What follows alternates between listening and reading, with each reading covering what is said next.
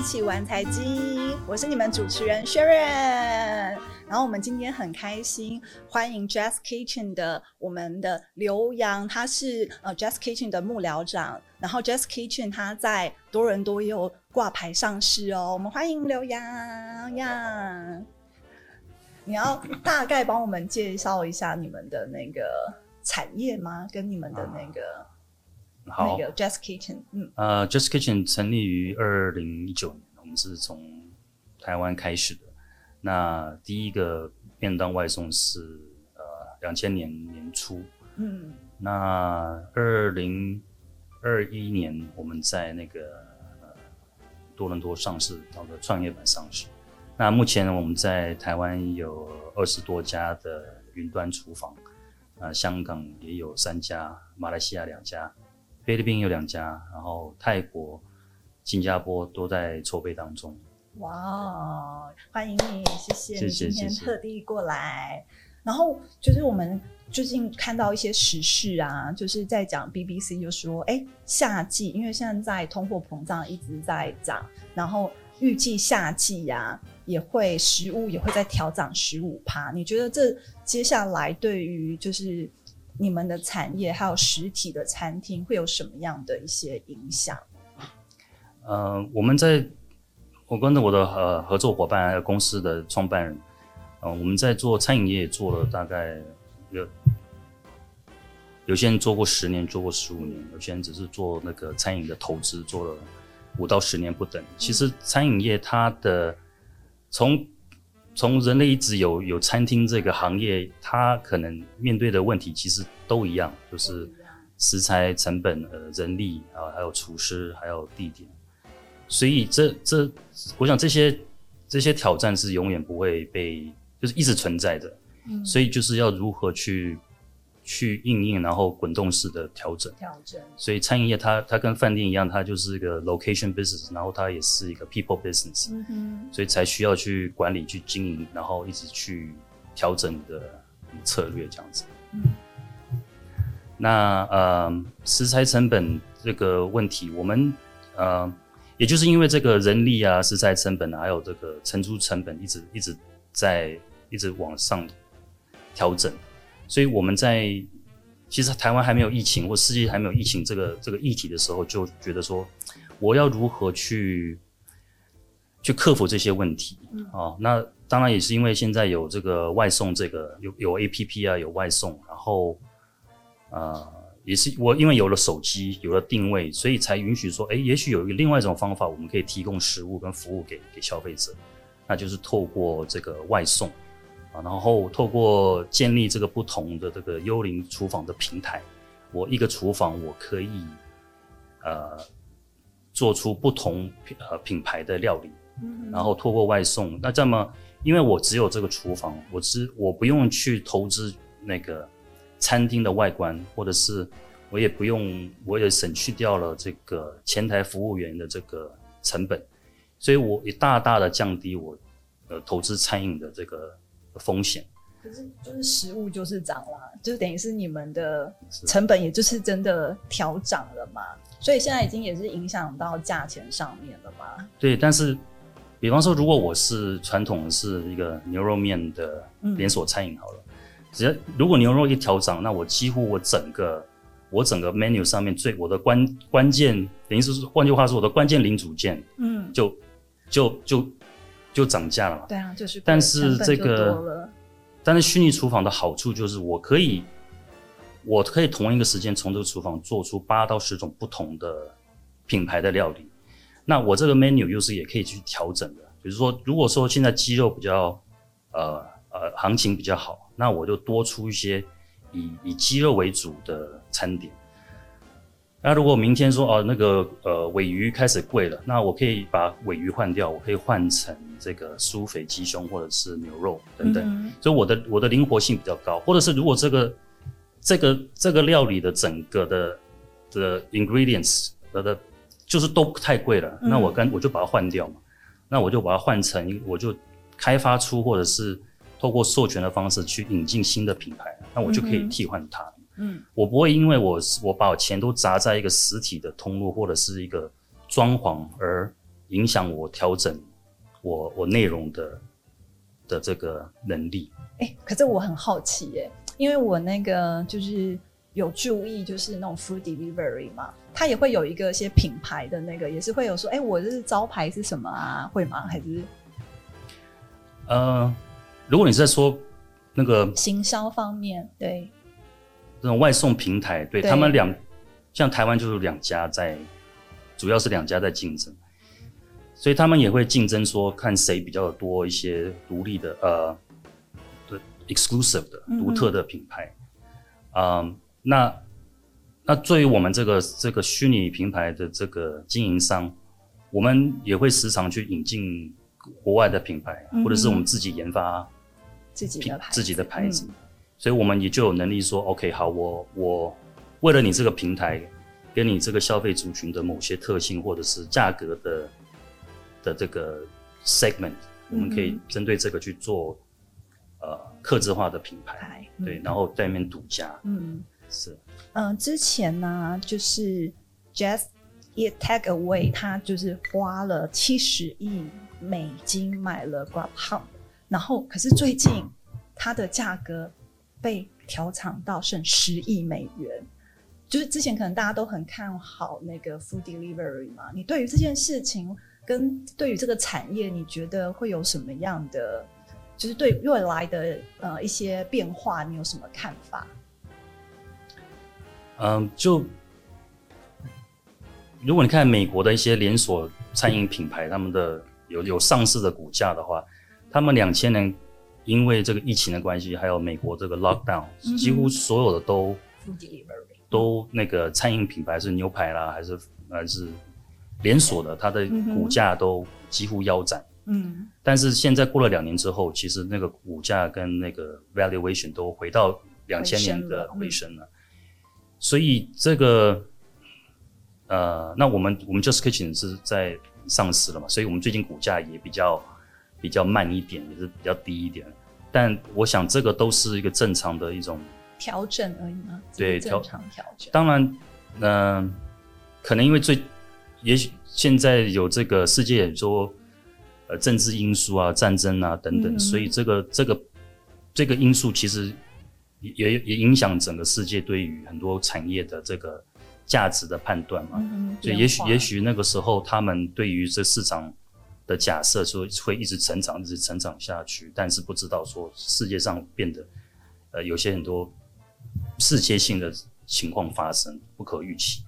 对啊，疫情也时好时坏，有时候也真的不知道说。接下来又有什么新的变化嘛？对不对？可是台湾现在，因为大家都说电价要涨了，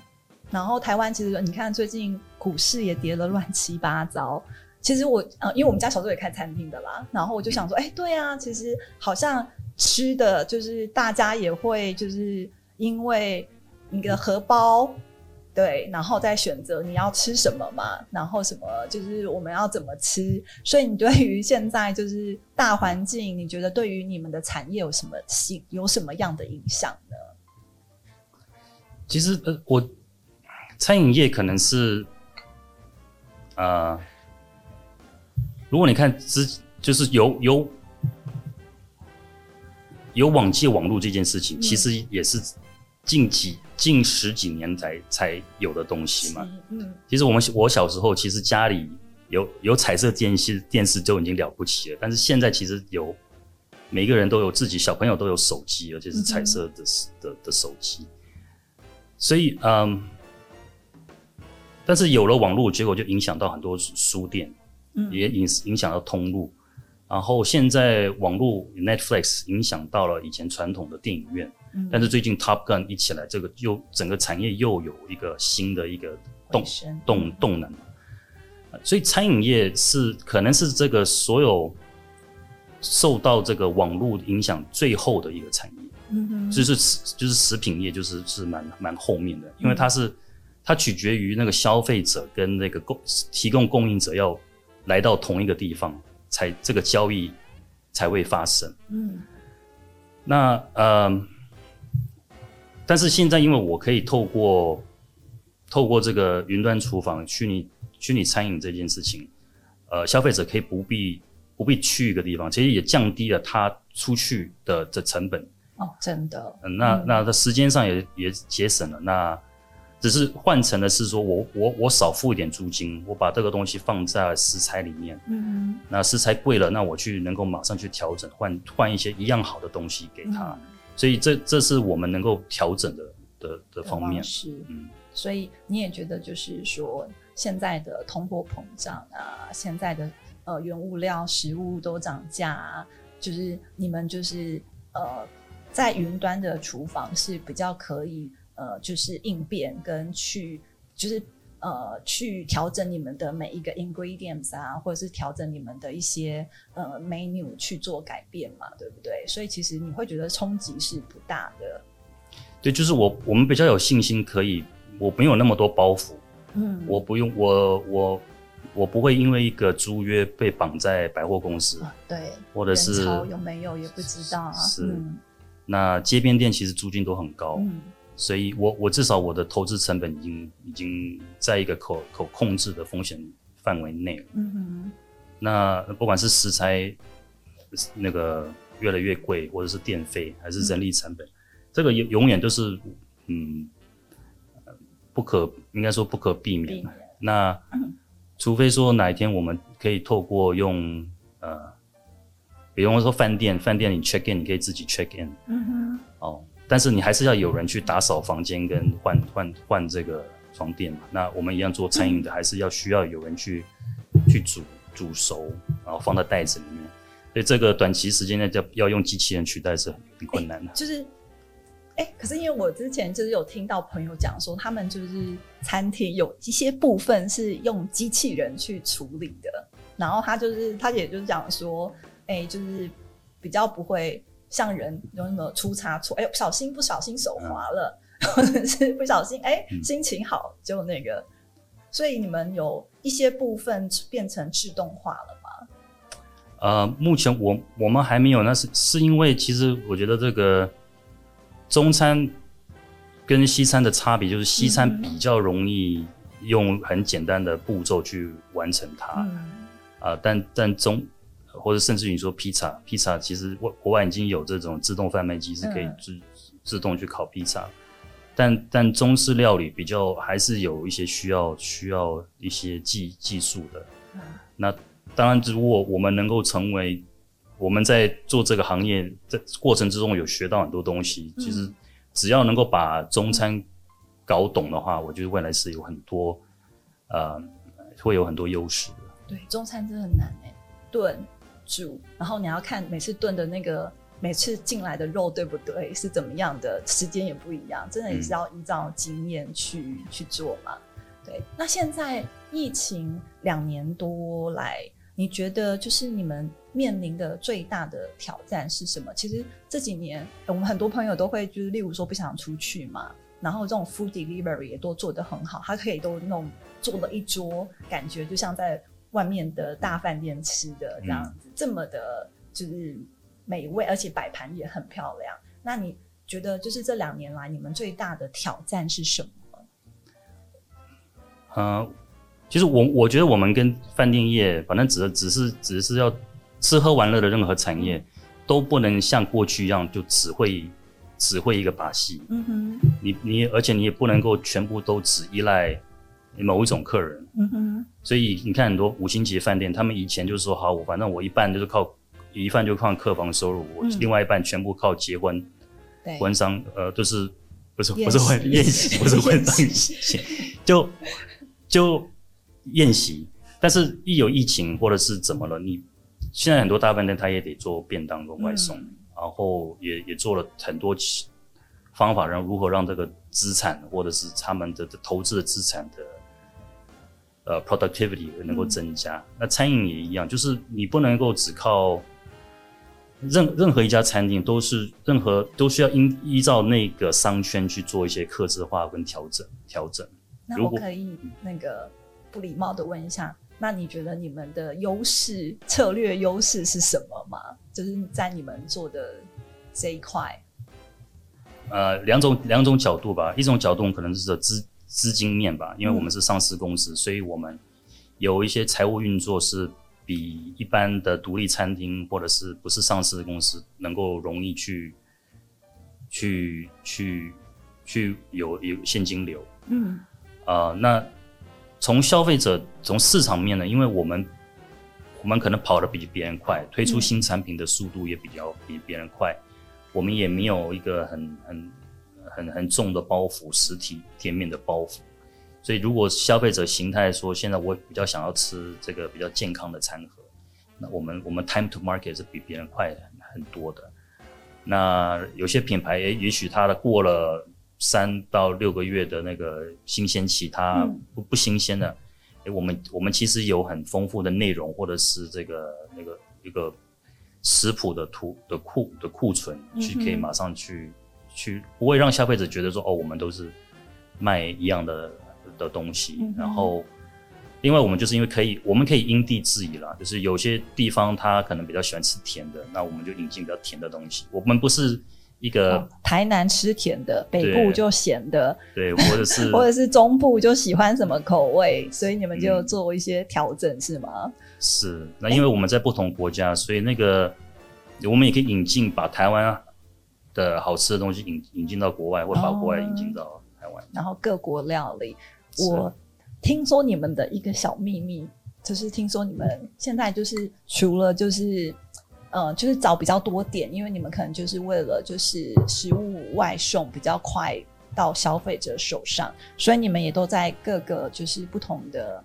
社区，就是尽量以小不是那种大型的中央厨房，就是那种中小型，然后以食物可以新鲜快速到消费者手中，所以你们现在的点也是越扩越多嘛，这也可以，这也是应该算是你们一个竞争优势吧。